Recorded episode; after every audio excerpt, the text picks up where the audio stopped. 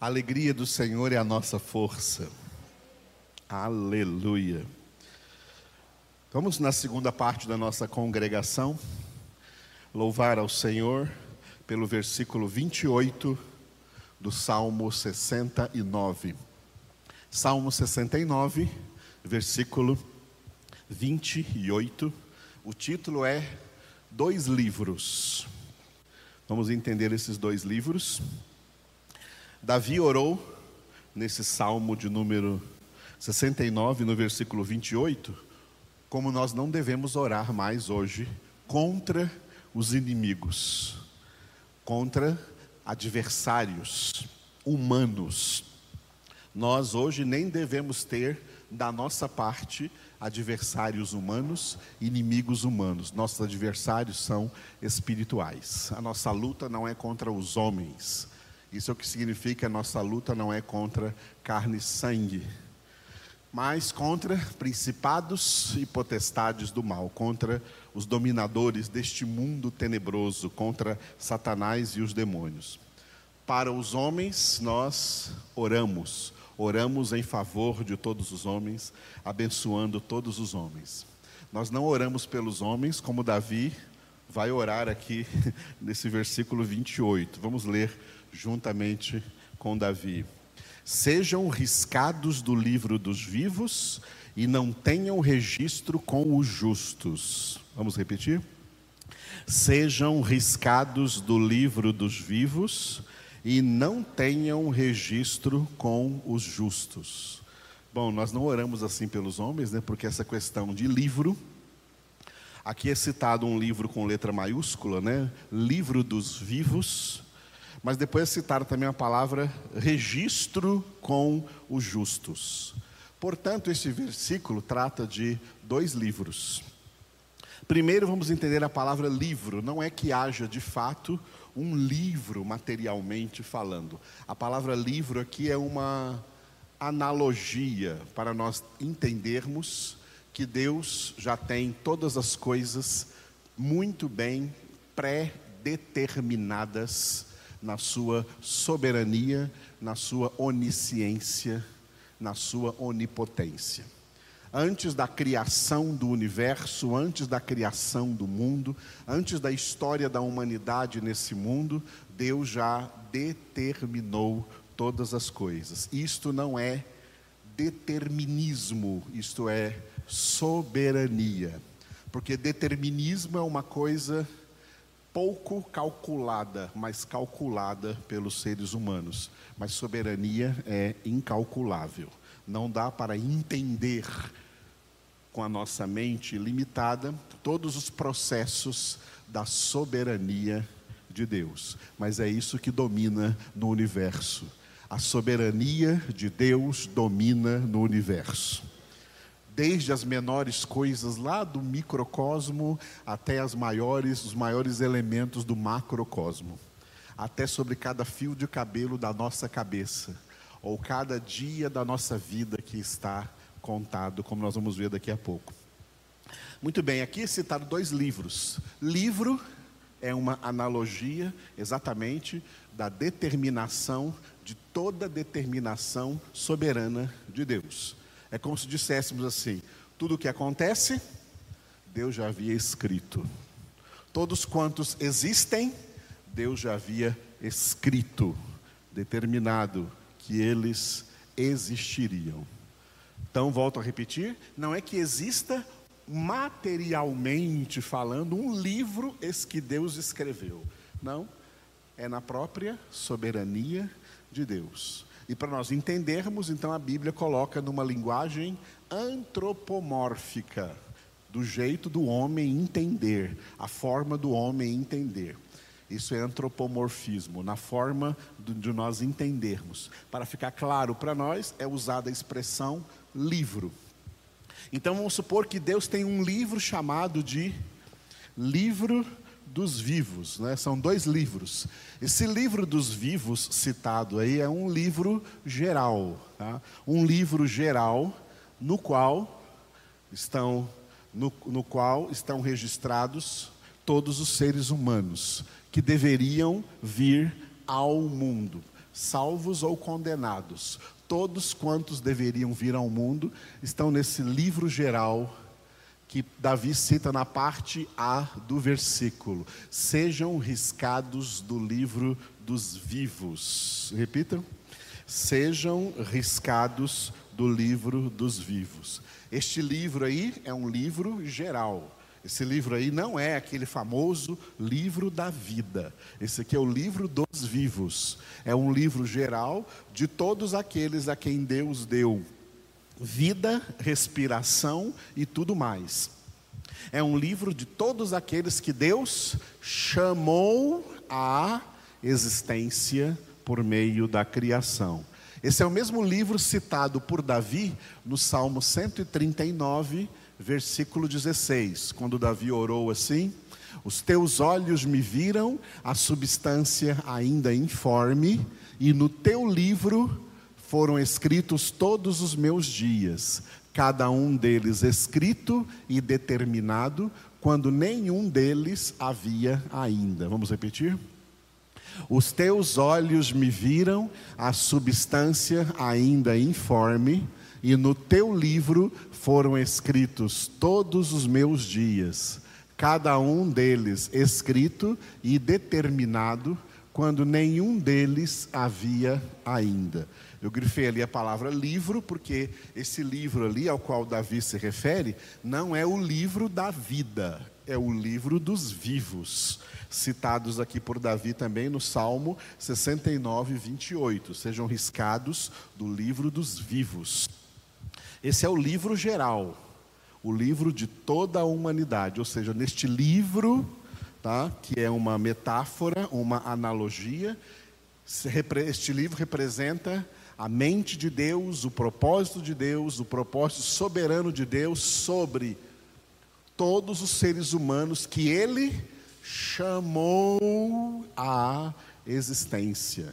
Ou que Deus ainda, antes da fundação do mundo, Deus chamaria, a partir da fundação do mundo, chamaria à existência. Todos os seres humanos, é algo tremendo, né? Só na soberania de Deus Na lógica humana não dá para compreender isso. É na soberania de Deus, é na mente de Deus. Todos os seres humanos que existiriam na história da humanidade, em todos os períodos da história, do princípio até o fim da humanidade, passando pelo período que nós agora estamos, todos os seres humanos, a existência de todos e de cada um desses seres humanos foi contabilizada por Deus. É isso que significa livro dos vivos. E tem mais. Na sua soberania, só para nós expandirmos isso aqui na nossa, tentar expandir isso na nossa mente, Deus conhece até mesmo aqueles que alguns teólogos chamam de futuríveis. Quem são os futuríveis? Os futuríveis são chamados na teologia daqueles seres humanos que poderiam ter sido chamados por Deus à existência, mas não foram e nunca serão, nunca existirão, mas Deus conhece todos eles, caso eles existissem. Deus saberia exatamente quem seriam e onde viveriam e o que fariam e como seria a sua, a sua vida. A gente entende isso um pouco naquela parte né, de, de geração humana, né, de geração humana, quando Apenas o óvulo é fecundado por um zigoto e todos os outros seriam outros seres humanos, outras pessoas que não virão à existência. Entre todas elas, nós viemos à existência. Nós viemos à existência. Mas as outras todas que não vieram, porque nós viemos, todas as outras, Deus conhece uma por uma, como se chamariam, quem seriam, o que fariam. Isso é a mente de Deus, isso é a soberania de Deus. Deus não os chamou para essa vida, para viver. Não os escreveu aí nesse livro dos livro dos vivos.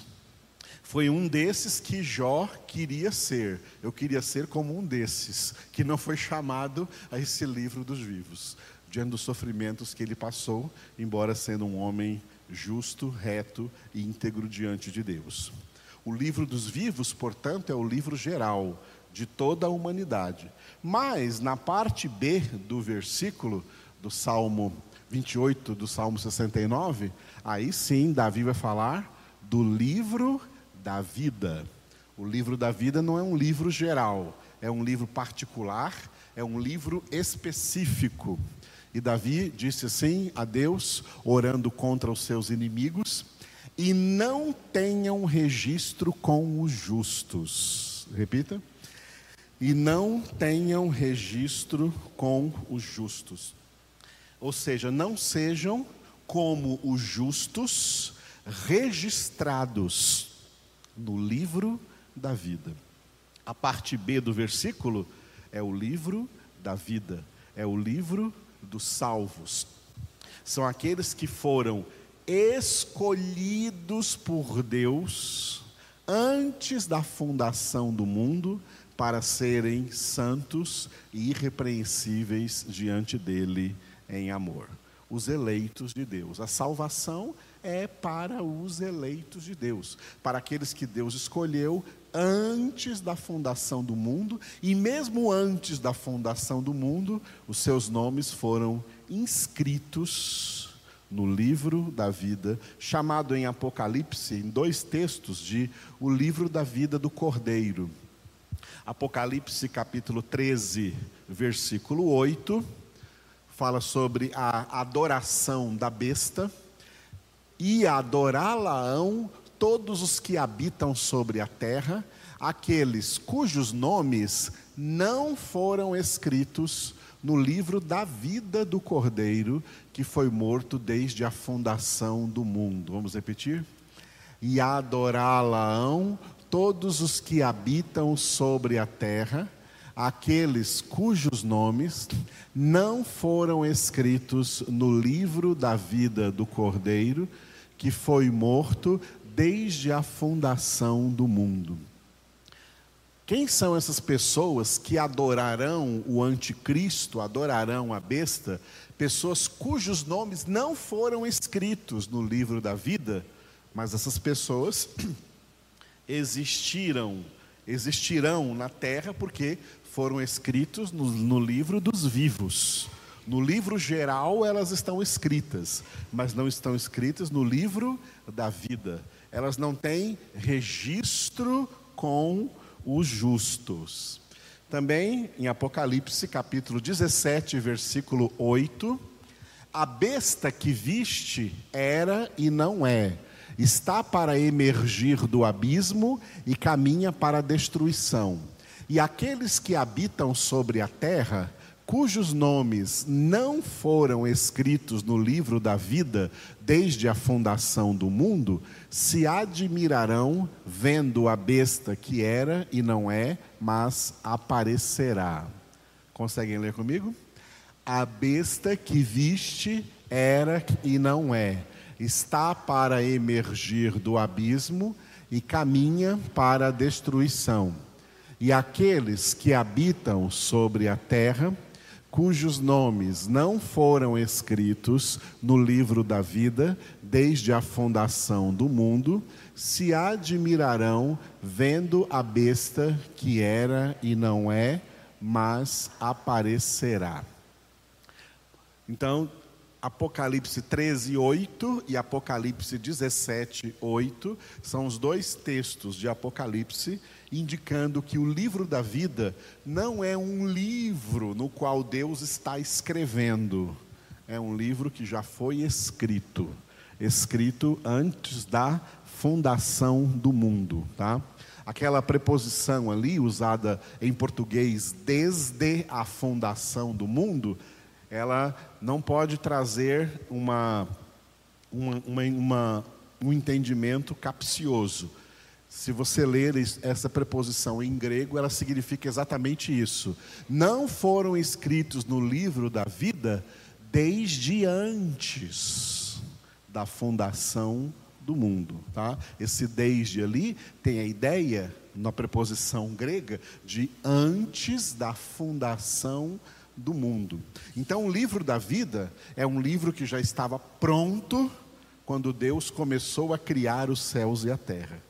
O livro dos vivos já estava pronto, porque Deus já sabia todos que ele iria chamar à existência, e dentre todos quantos ele ia chamar à existência, ele já sabia também todos quantos iriam ser salvos, porque ele os inscreveu, escreveu seus nomes neste chamado, então, livro da vida, que é o que Davi chama de registro dos justos. O registro dos justos já está escrito. Livro significa isso, está fechado, está de capa a capa. Se eu estou escrevendo um livro, enquanto eu estou escrevendo, ele ainda não é um livro. Ele só é um livro quando eu lançar. Quando eu lançar o livro, porque ele está escrito de capa a capa. Enquanto eu estou escrevendo, ele ainda não é um livro, ele é um esboço. O livro da vida não está sendo escrito, o livro da vida já está escrito. Por que é importante a gente saber disso? Porque existem muitas heresias aí que vêm do século 20 para o século 21, e uma das heresias que se tornou famosa no mundo protestante em geral foi a heresia de que os pregadores usavam muito isso aqui no que chamavam de apelo para alguém se converter. Se você, eles falavam assim, se você hoje aceitar Jesus Cristo como seu Senhor e Salvador, então hoje mesmo Deus escreverá o seu nome no livro da vida. Isso é mentira. Tá? Isso é heresia. O livro da vida já está escrito. Vamos usar essa palavra que eu não gosto de usar, aceitar Jesus. Se alguém aceita Jesus como Senhor e Salvador, e isso é verdadeiro, porque muitos fazem isso sem ser verdadeiro. Se alguém faz isso e isso é verdadeiro, é porque foi Deus quem operou nele o querer e o realizar, segundo a sua vontade, como está escrito em Filipenses, capítulo 2, versículo 13 não é o querer da pessoa, não foi ela que decidiu. Deus não entregou essa tremenda obra da salvação, na qual Ele investiu o seu tesouro mais alto e depois entregou a salvação, tá? A, vamos dizer assim, a liberdade de escolha das pessoas. Vocês aqui escolhem, não? Jesus disse: Não fostes vós que me escolhestes, eu é quem vos escolhi, a vós outros. Deus não confiou a salvação ao arbítrio humano ou à vontade humana. É se você quiser que você vai ser salvo. Não. Romanos 9 está escrito: não depende de quem quer e nem de quem corre, mas de Deus usar a sua misericórdia. E naquele mesmo texto de Romanos 9, Paulo cita o Antigo Testamento, onde Deus disse a Moisés: Terei misericórdia de quem eu quiser ter misericórdia. E compadecer-me-ei, terei compaixão de quem eu quiser ter compaixão fomos escolhidos pelo querer de Deus. Esse querer de Deus, que é chamado na primeira primeiro capítulo de Efésios de beneplácito, segundo o beneplácito da sua vontade, ou seja, beneplácito significa uma palavra mais conhecida para nós como bel prazer. Ou seja, Deus nos escolheu porque ele teve prazer em nos escolher. E quem ele não escolheu para a salvação, ele não teve esse prazer. E isso antes de toda a humanidade existir. Por que Deus pode fazer isso? Porque só Ele é Deus. Só Ele é soberano. E escolher quem Ele quis faz parte dos seus direitos divinos. Deus tem direitos divinos, direitos autorais sobre toda a sua criação. Ele é quem chamou todos à existência e ele tem direito de determinar quem dentre esses seriam agraciados com salvação e quem seria alvo da sua justiça para condenação do pecado, porque o salário do pecado é a morte. E se levarmos em consideração quantidade, a maior parte dos seres humanos estão na condenação. Porque os escolhidos, os eleitos para a salvação, cujos nomes já foram escritos no livro da vida, são aqueles que Jesus chamou de poucos escolhidos. Em Mateus 22, 14, muitos são chamados, mas poucos escolhidos. Como é grande o número de pessoas que não entende isso. E por que as pessoas não entendem isso? Porque a mente humana decaída tá, não consegue entender a justiça de Deus. O que nós vimos ontem em Provérbios 28, 5, os homens não convertidos não entendem o que é justo, mas os que buscam o Senhor entendem tudo. Aleluia. Louvado seja Deus pela sua soberania, pelo seu amor. Oremos a Ele. Obrigado, Senhor, por esta meditação na tua palavra. Obrigado porque tu nos inscreveste no livro dos vivos, como escreveste toda a humanidade, para que toda a humanidade viesse ao mundo para a tua glória, para a realização de todos os teus propósitos misteriosos, Senhor, na sua maioria para a mente humana. Grandes demais para a mente humana poder perscrutá-los. Mas nós te louvamos porque todos os teus propósitos provêm da tua justiça, da tua santidade. E nós te louvamos por este registro dos justos, chamado de o livro da vida, o livro da vida do Cordeiro. Obrigado, ó Pai, por haver escrito nossos nomes neste livro para que nós pudéssemos hoje ser testemunhas vivas de tão grande salvação, dessa tão grande salvação que o Senhor nos concedeu em Cristo Jesus, sem nenhum merecimento de nossa parte. Nós, Senhor, que entendemos que temos em nós o testemunho do Teu Espírito Santo acerca da nossa vocação e eleição, nós entendemos que somos tão indignos de salvação quanto todos os que estão relegados à eterna condenação. Como eles, somos também merecedores de justa condenação. Mas o Senhor quis usar para conosco de misericórdia, de compaixão, e o Senhor foi gracioso para conosco. Eu oro, Senhor, por toda a tua comunidade eleita na face da terra, toda a tua igreja eleita na face da terra, que diante disso não se ensoberbeçam, mas se tornem ainda mais humildes em espírito. Eu oro para que todos os teus filhos e filhas na face da terra deem testemunho dessa grande salvação diante de todos os homens, para que sejamos, Jesus, como tu disseste, sal da terra e luz do mundo. Eu oro por todos os irmãos da nossa congregação, Senhor, por todos que têm nos acompanhado em cada uma dessas palavras que ministramos segundo a tua vontade. Fala aos corações de cada um, Senhor.